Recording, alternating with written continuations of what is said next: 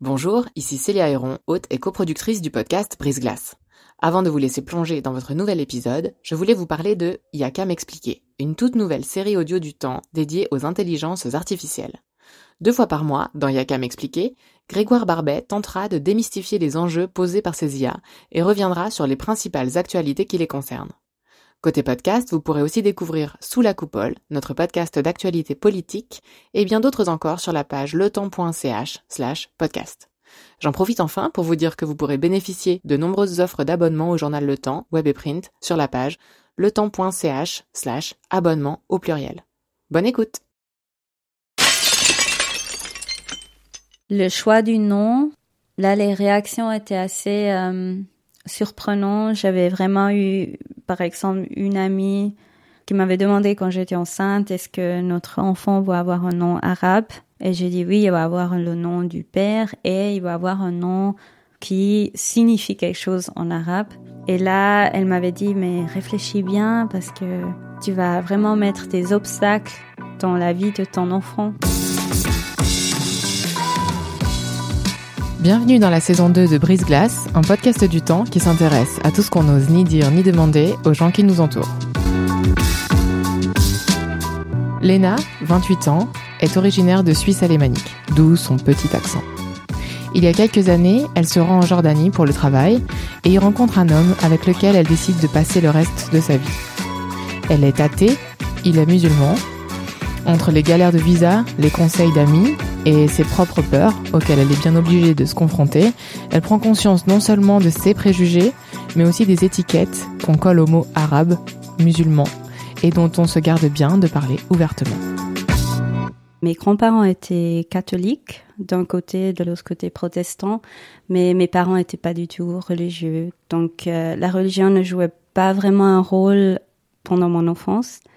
J'ai suivi les cours de religion à l'école primaire, euh, juste parce que ça fait quand même partie de notre culture en Suisse. Et aussi pour mes grands-parents du côté de ma mère, ils étaient quand même assez religieux. Donc quand j'étais chez eux, par exemple, on priait avant qu'on mangeait euh, le repas de midi. Donc je, je, connaissais la religion chrétienne, mais je n'avais pas un rapport euh, très proche alors j'étais en Jordanie, d'où vient mon mari. J'étais là-bas pour le travail, parce que je travaille dans un domaine international. Et avant ce voyage de service, je passais deux semaines dans une école linguistique parce que j'apprenais l'arabe déjà pendant mes études et je continuais quand j'avais commencé à travailler. Et pendant ce séjour linguistique, j'avais rencontré une autre fille de la Suisse et je lui avais dit une fois lors d'un café que je pourrais jamais, jamais être avec un arabe. Parce qu'à ce moment-là, nous deux, on vivait dans des familles d'accueil et on voyait comment était, euh, je dirais, la division des rôles et des tâches et ça me plaisait pas vraiment. Et après, j'avais donc travaillé encore là-bas pendant une semaine pour ce voyage de service. Et mon futur mari était en fait un collègue de travail là-bas, parce qu'il était notre consultant. Et très rapidement, j'ai senti plus pour lui que juste une amitié. Pour lui, c'était la même chose, mais la situation était assez complexe parce qu'à ce moment-là, j'étais encore dans une relation avec mon ex-copain et je voulais pas du tout admettre que j'ai des sentiments pour cet homme jordanien qui était du même âge, il, il me plaisait euh, comme personne, mais pour moi c'était hors de question que quelque chose se développe entre nous. Donc pendant cette semaine qu'on travaillait ensemble, on a passé beaucoup de temps ensemble aussi euh, le soir avec d'autres collègues mais on était les deux, je dirais, un peu euh, confus. On savait pas vraiment ce que ça veut dire, mais on n'osait pas en parler. Et avant de partir de la Jordanie, j'ai dû dire au revoir à cet homme. Et je dirais que c'était un des moments les plus difficiles vraiment de ma vie. J'étais complètement déchirée à l'intérieur. Et le moment que je suis arrivée en Suisse, je lui ai écrit un message en disant que oui, euh, merci beaucoup pour cette semaine. J'espère qu'on va rester en contact euh, comme amis, comme ça. Il a tout de suite répondu Et après deux, trois Skype, c'est là que ça a vraiment commencé. Mais je voulais toujours pas l'admettre. Et il y avait un soir euh, que j'ai passé chez mes parents et je leur racontais cette super semaine en Jordanie. Et tout à coup, ma mère, elle me dit, mais ce consultant, est-ce que tu es tombée amoureuse de lui? Et j'ai flippé complètement. J'ai dit, non, qu'est-ce que tu racontes? J'ai un copain, mais bien sûr que non. Ouais, il est arabe. je, je crois que j'ai vraiment dit ça. Mais après ça, on a vraiment skypé au quotidien. Même la nuit, euh, c'était vraiment fou. C'était une expérience que j'avais jamais eue, des sentiments que j'ai jamais eus. C'était très très fort.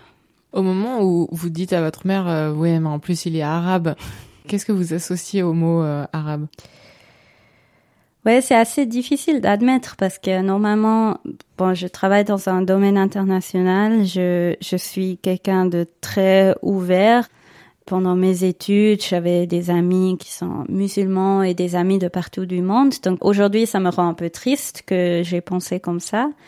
Mais j'avoue que j'ai eu des préjugés envers les hommes qui habitaient vraiment dans la région arabe, que l'égalité entre les genres est pas aussi valorisée qu'ici, donc que c'est une société très euh, patriarcale, que la femme n'est pas égale à l'homme, parce que il faut aussi dire que j'ai grandi dans une famille où mon père était plus à la maison que ma mère, donc c'était une famille, je dirais, très euh, moderne. Et c'est aussi pour ma mère qui est ouais assez féministe. Ce sont des valeurs très importantes et elle nous a éduqués comme ça. Comme elle a que des filles. Donc j'avais ces associations et je crois que quand j'ai dit ouais de toute façon il est arabe, je voulais dire qu'en cas je pourrais jamais m'imaginer de vivre avec un homme qui pourrait avoir ces visions plutôt euh, conservatrices. Est-ce que lui, au cours de ces conversations sur Skype, c'est un sujet qu'il a abordé ou pas du tout? Oui, c'est un sujet qu'on a abordé très vite et très ouvertement parce qu'il voyait que il y avait une certaine hésitation de mon côté. Et il y avait un soir où on a parlé ensemble et je lui ai dit honnêtement, j'ai peur d'être en relation avec toi. Et il a assez bien pris, il a dit mais ouais, mais explique-moi pourquoi tu as peur. Et je lui ai raconté tout ça. J'ai dit mais pour moi c'est clair que j'ai besoin d'avoir les mêmes droits que toi et qu'on se partage les tâches et que on est égal. Et lui, il a, il a réagi pas du tout surpris parce que je crois qu'il savait déjà que j'ai ces peurs. Et il m'a expliqué que pour lui, ce sont des valeurs qu'il partage absolument. Il est aussi, je peux le dire, il travaille dans le domaine humanitaire, donc déjà dans son quotidien, il, a toujours affaire à les droits de l'homme, des aspects comme ça. Il est une personne très empathique. Donc, il avait beaucoup de compréhension pour ma peur et il m'a vraiment calmé et conforté. Et ça, ça a aidé beaucoup. Il m'a expliqué, par exemple, que sa famille n'est pas du tout une famille très conservatrice. Oui, ils sont musulmans, ils pratiquent l'islam euh, au quotidien. C'est aussi absolument standard, je dirais, en Jordanie. Mais ils ont une, une interprétation de l'islam qui est très moderne et qui valorise beaucoup, par exemple, la femme ou les filles. Et son père aussi avait toujours, par exemple, il avait soutenu beaucoup plus l'éducation des filles que des, garçons. Il a toujours dit les garçons ont déjà assez de soutien dans la société, donc euh, je vais plutôt soutenir les filles. Et tout ça, ça m'a reconforté et je me suis dit, ok, c'est pas comme je pensais.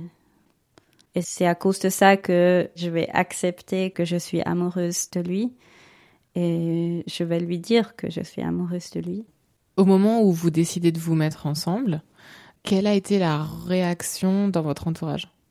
Au début, c'était très positif.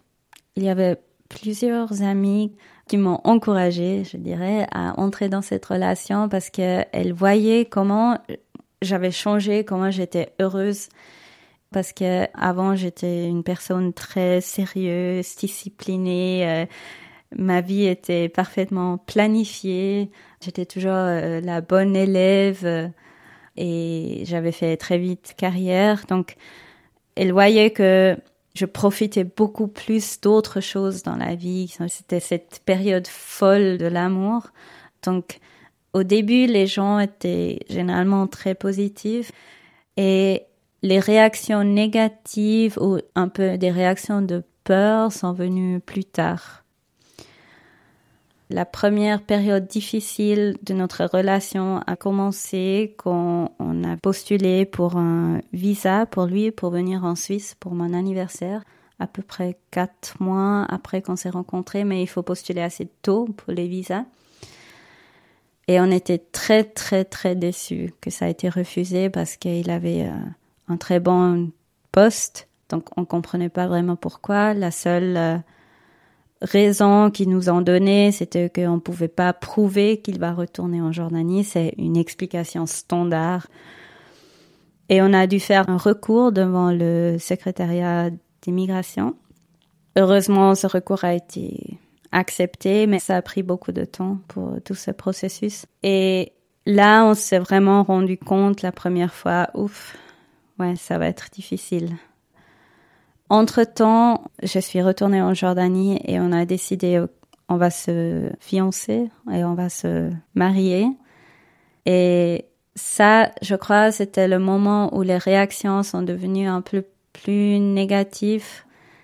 Les gens se sont fait des soucis. C'était même pas parce qu'il est, il est arabe, ça a joué sûrement aussi un rôle, mais juste la peur que je suis juste folle d'amour et je, je pense pas à tout ce que ça amène et à tous les risques.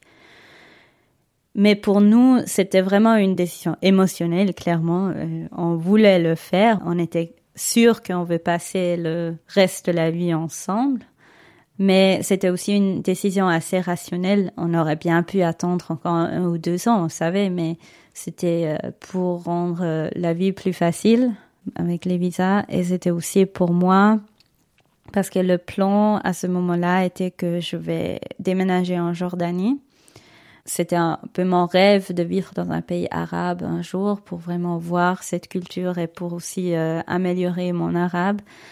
Et pour vivre ensemble en Jordanie, il faut être marié.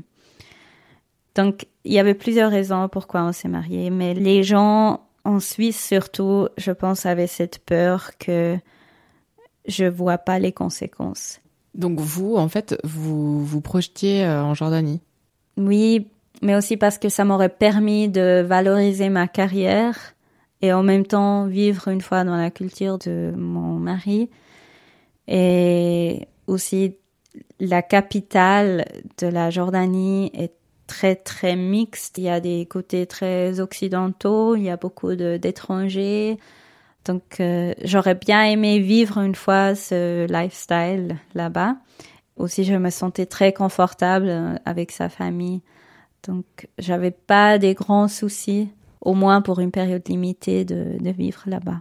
Quand est-ce que vous avez décidé plutôt de vous installer en Suisse et quelles ont été euh, les réactions qui vous ont surprise à ce moment-là? Ça, c'était après le mariage. Après le mariage, d'abord, on avait encore passé un certain moment en relation de distance, ce qui était assez spécial. Déjà là, les réactions étaient un peu euh, surprises. Déjà à l'ambassade suisse, par exemple. Et il demandait quand mon mari avait déposé les papiers parce qu'on s'est marié en Jordanie et on a dû faire reconnaître notre mariage par l'ambassade et par les autorités en Suisse. Et il demandait tout de suite à mon mari, alors où est le document pour la réunion de famille pour qu'il vienne en Suisse? Il a dit non, ma femme va venir en Jordanie plus tard.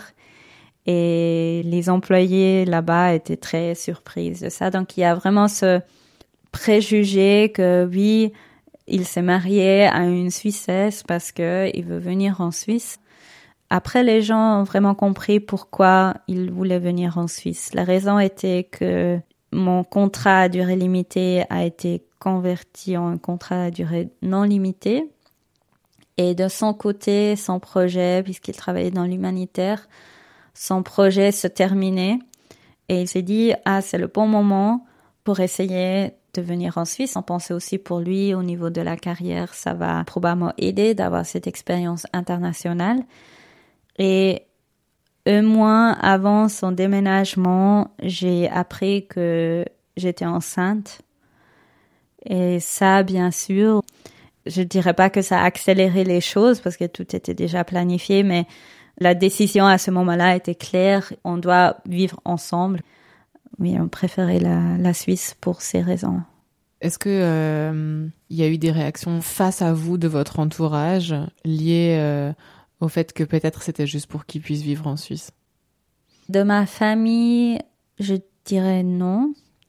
Mais lui, il dit souvent, encore aujourd'hui, que les gens ne le disent jamais ouvertement, mais il a toujours l'impression qu'il doit expliquer pourquoi il est venu en Suisse, comment on s'est rencontrés, des choses comme ça. Est-ce qu'il il, il se sent bien en Suisse? Par exemple, une amie qui était assez proche voulait aussi pas vraiment justement comprendre euh, comment mon mari pensait. Elle voulait pas voir qu'il est une personne très très ouverte qu'il il veut rien imposer à moi. À chaque fois qu'on se voyait, j'avais l'impression qu'elle euh, m'interrogeait combien il m'aide à la maison, s'il a trouvé un travail, s'il essaye de trouver un travail, comment est sa famille. C'était des questions qui, dans d'autres contextes, j'aurais été très ouverte à répondre, mais je sentais un peu qu'elle voulait chercher le négatif dans notre Et après le mariage, on a vraiment perdu peu un peu contact.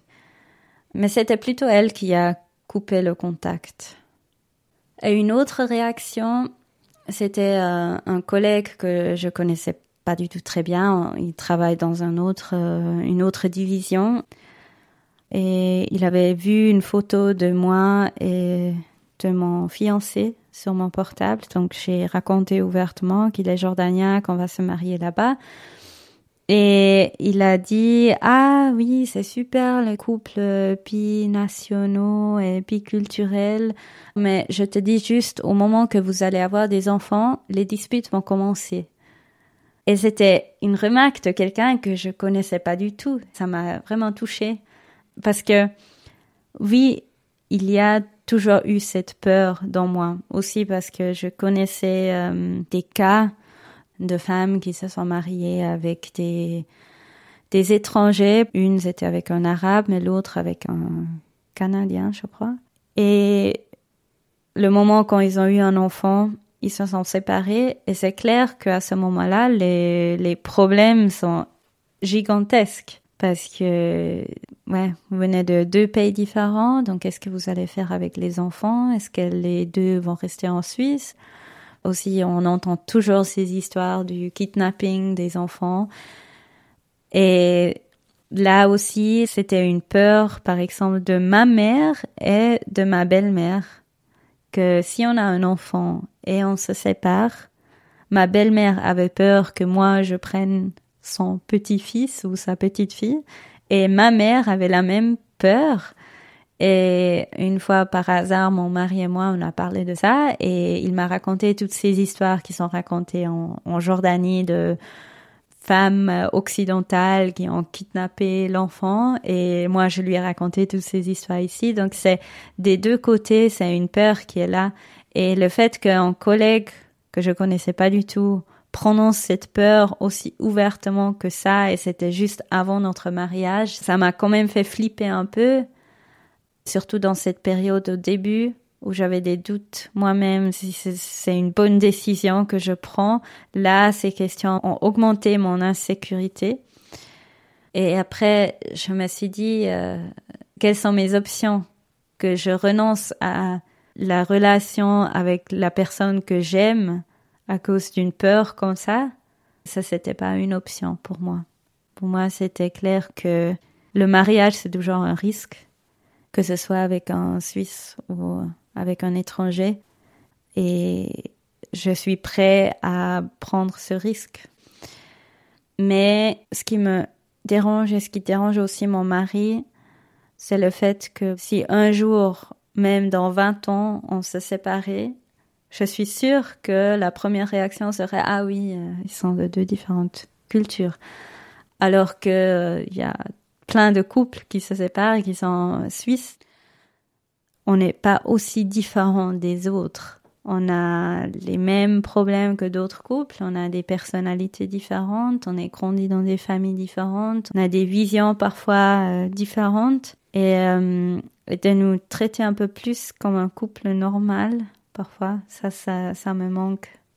Une fois que vous avez eu votre enfant, est-ce que vous avez eu le sentiment d'avoir eu à faire face à des situations, peut-être dans l'administration, enfin, où que ce soit en fait, islamophobes Très peu. Mais je dois dire que le choix du nom, là, les réactions étaient assez euh, surprenantes. J'avais vraiment eu, par exemple, une amie qui m'avait demandé quand j'étais enceinte, est-ce que notre enfant va avoir un nom arabe? Et j'ai dit oui, il va avoir le nom du père et il va avoir un nom qui signifie quelque chose en arabe. Et là, elle m'avait dit, mais réfléchis bien parce que tu vas vraiment mettre des obstacles dans la vie de ton enfant avec un tel nom. Ça m'a vraiment choqué. En même temps, c'était des peurs que j'avais aussi, que j'ai toujours je, dois l'avouer, et c'est quelque chose qui me rend très très triste. Mais mon mari et moi s'est dit, si nous, comme couple qui, qui travaille dans un domaine international, n'avons pas le courage de donner à notre fils un nom qui vient d'une de ces cultures, qui alors a ce courage ou peut donner à ses enfants un nom comme ça? Alors, c'était aussi une décision très importante pour moi pour montrer aux gens que ma famille est moitié arabe et je suis fière de ça. Et je veux que notre fils soit fier de ce côté en lui. Donc on lui a donné le nom de mon mari, le nom de famille, après un prénom arabe et en Jordanie, le premier prénom est toujours suivi du nom du père et du nom du grand-père. On s'est vraiment tenu à cette euh, tradition euh, jordanienne. Ça, c'était la première chose. Et le deuxième sujet qui est très, très, très difficile, où j'ai aussi une certaine compréhension, c'est le sujet, puisque c'est un garçon, le sujet de la circoncision. On voit dans la réaction de certains pédiatres qu'ils soutiennent pas le fait qu'on fasse une circoncision sans raison médicale. Et aussi dans mon entourage, j'en parle à très peu de gens. Et entre mon mari et moi, c'est un sujet aussi un peu délicat, mais on avait trouvé le compromis qu'on va le faire d'une manière que c'est recommandé par les pédiatres en Suisse. Donc, euh, on va pas le faire tout de suite après la naissance et on va le faire proprement dans un hôpital. Ça, c'était les deux aspects qui sont peut-être pas islamophobes, mais quand même une grande méfiance des gens. Qu'est-ce que vous avez dit à l'ami qui vous suggérait de pas utiliser un prénom euh, en langue arabe? Je lui ai dit, écoute, euh, chaque enfant a des obstacles dans sa vie. L'enfant peut être handicapé, l'enfant peut être très petit, très grand, très mince, très gros. Donc, si les enfants veulent se moquer de quelqu'un, ils vont toujours trouver une raison pour se moquer de quelqu'un. Et aussi la même chose pour euh, parce qu'elle elle avait surtout des soucis par rapport à la carrière. J'ai dit on ne peut pas accepter ça. On doit lutter pour que chacun ait les mêmes chances et on ne peut pas se laisser influencer par ça. Donc moi je vais éduquer mon fils d'une manière qu'il sache qu'il a le droit à tout comme les autres et que justement le fait qu'il est semi-jordanien, c'est un atout, c'est une, une, force. Et pour le fait, par exemple, qu'il mange seulement la viande halal, je dis toujours, écoutez, notre fils grandit en Suisse, en ce moment en tout cas, et il sera probablement 80% influencé par la culture suisse. Donc, euh, laissons-lui aussi un peu de son autre culture. Et quand il a un certain âge, on va lui laisser le choix. On va jamais le forcer à être euh, musulman. Et mon mari s'est dit, je vais vivre les valeurs de l'islam devant mon fils. avec toute la flexibilité que lui vit aussi. Par exemple, il, il prie cinq fois par jour, mais pas l'heure exacte parce qu'il travaille aussi, donc c'est pas évident de le faire en Suisse. Donc il va laisser une flexibilité à notre fils et il va lui dire euh, le, la religion c'est des valeurs que tu choisis et si tu veux pas tu es pas forcé. Donc ça je crois ça reconforte aussi un peu les les gens autour de nous. Est-ce qu'à un moment vous avez discuté d'une possible conversion pour vous? Oui, mais pas parce que mon mari le voulait vraiment. Le problème était plutôt qu'en Jordanie, un homme musulman peut se marier seulement avec une musulmane, une chrétienne ou une juive. Bon, moi, je suis pas baptisée. Donc là, on a réfléchi un peu, est-ce que je convertis juste pour ça? Mais finalement, en fait, j'ai choisi de me baptiser parce que j'ai grandi quand même du côté de mes grands-parents un peu dans le christianisme. Et pour moi c'était plus facile et aussi parce que l'islam est tellement complexe. Et j'ai toujours dit à mon mari convertir à l'islam c'est seulement possible pour moi si je connais vraiment cette religion de A à Z. Sinon pour moi ça serait superficiel de convertir à, à l'islam athée et musulman, c'est pas ce qui vous définit en fait. Non, ce qui nous définit beaucoup plus, c'est le fait que un de nous vit forcément toujours dans un autre pays et dans une autre culture. Parce que ça amène beaucoup de difficultés pour cette personne qui vit hors de son pays. Parce que mon mari, il a l'impression que pour lui, la hum, chose la plus difficile, il y a deux choses. Il y a D'abord, l'intégration professionnelle, trouver un travail, c'était un chemin très long. Et l'autre, c'est l'intégration sociale. En Jordanie, les amitiés et la famille sont des valeurs encore beaucoup plus importantes que chez nous. Et ses amis et sa famille lui manquent énormément. Et comme étranger, pas forcément comme musulman ou comme arabe, mais comme étranger en général, c'est très difficile de trouver un cercle d'amis propre à lui qui est pas lié à mon cercle d'amis. Est-ce que le fait de pas boire d'alcool, euh, ça complique les choses? Ça c'est assez drôle parce que moi je bois pas non plus d'alcool, donc je, je comprends très très bien comment c'est de ne pas boire de l'alcool en Suisse et comment ça peut faire euh, qu'on est exclu de certains cercles mais il faut surmonter ça. Il faut, les gens, je crois, à notre âge aussi, ne donnent pas autant d'importance à ça. Euh, peut-être euh, qu'on a 18 ans, c'est un peu plus important.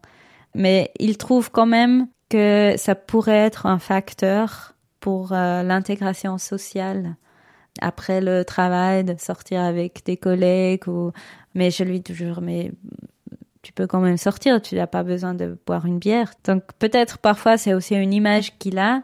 Moi j'ai déjà appris qu'il faut juste euh, l'oublier et être euh, confiant. Quelle image est-ce que vous pensez que les Suisses ont de l'islam d'une façon générale? Je crois que c'est très diversifié, mais je pense en général que très souvent c'est vu comme une religion vraiment avec des règles très euh, vieilles et aussi plutôt fermé sur soi. Et que ces côtés opposés à notre culture sont très très importants dans l'islam. Par exemple, le voile, la viande qui doit être halal, la circoncision, mais c'est seulement des petites parties de la religion. Et même là, il y a plein de différentes interprétations. Par exemple, l'autre jour, mon mari m'a dit que il a entendu de un imam qui dit si on habite dans un pays qui est majoritairement chrétien, il faut pas absolument manger de la viande halal parce qu'on n'a pas vraiment le choix. Et les Suisses ne sont pas conscients du fait que le christianisme et l'islam sont finalement très proches. Bon, déjà, la Bible est contenue dans le Coran, plus ou moins. Et c'est assez intéressant si on essaye de comprendre un peu plus le rapport entre les différentes religions, de voir comment vraiment il y a des similarités. Donc, j'essaye souvent d'expliquer aux gens, ou au moins de les encourager de s'informer un peu plus et d'être ouverts et de voir l'être humain et pas des clichés ou des préjugés Par exemple, l'autre jour, une amie m'a approché parce qu'une collègue veut se marier avec un Égyptien. Et au début, je me suis dit, ah, peut-être je devrais lui dire comment ça peut être difficile et qu'elle va quand même faire attention. Est-ce que son futur mari va être ouvert comme le mien? Mais après, je me suis dit, mais non, euh, si elle est amoureuse de lui, c'est tout ce qui compte. Et c'est à elle de voir euh, si ça correspond ou pas. Donc je dirais pas non plus qu'on doit être naïf si on se lance dans une relation comme ça. Il faut quand même parler ouvertement de certains risques, mais je l'encourage quand même de suivre euh, juste euh, ses émotions et de ne pas voir juste la religion ou la culture, mais de voir l'être humain au centre. Parce que même si les jours euh, souvent sont difficiles. L'amour est ce qui a fait toute cette histoire possible et que c'est ce qui nous permet de, de vivre chaque jour. Ça a définitivement dépassé les frontières entre nous et ça nous donne beaucoup de force comme couple et comme famille. Vous faites quoi à Noël? À Noël? Euh, Lui, il va aller en Jordanie mais c'est plutôt un hasard, c'est parce qu'il veut profiter des jours fériés. Il en a pas beaucoup. Et moi, je vais aller chez mes parents. L'année dernière, qui était le premier Noël qu'il était en Suisse, on l'aurait fêté avec ma famille. Euh, malheureusement, notre fils était à l'hôpital. Donc, euh, en fait, on n'a jamais vraiment fêté Noël ensemble. Mais il le ferait. Il a aucun problème que notre fils va fêter Noël. On veut plutôt pas le gâter trop avec des cadeaux parce qu'il a aussi Ramadan et Aïd al-Ata. Donc, euh, c'est une fête de famille et il participe aussi, sauf pas cette année. L'année prochaine Oui, l'année prochaine. Inch'Allah. Exactement. C'est avec Léna que s'achève cette deuxième saison. Merci d'avoir écouté ce 38e épisode de Brise Glace. Je suis Célia Héron. Cet épisode a été réalisé en collaboration avec Virginie Nussbaum et monté par Sylvie Coma. Pour découvrir tous les autres, rendez-vous sur la page letemps.ch slash podcast ou sur vos applications d'écoute. Dans les jours qui viennent, ne ratez pas l'épisode bonus que Virginie et moi vous avons préparé. Il donnera la parole à deux anciens invités de Brise-Glace qui nous raconteront ce que parler ouvertement de ce qui leur pesait a changé dans leur vie. Quant à la saison 3, elle arrivera dès le mois de mars 2020 à très bientôt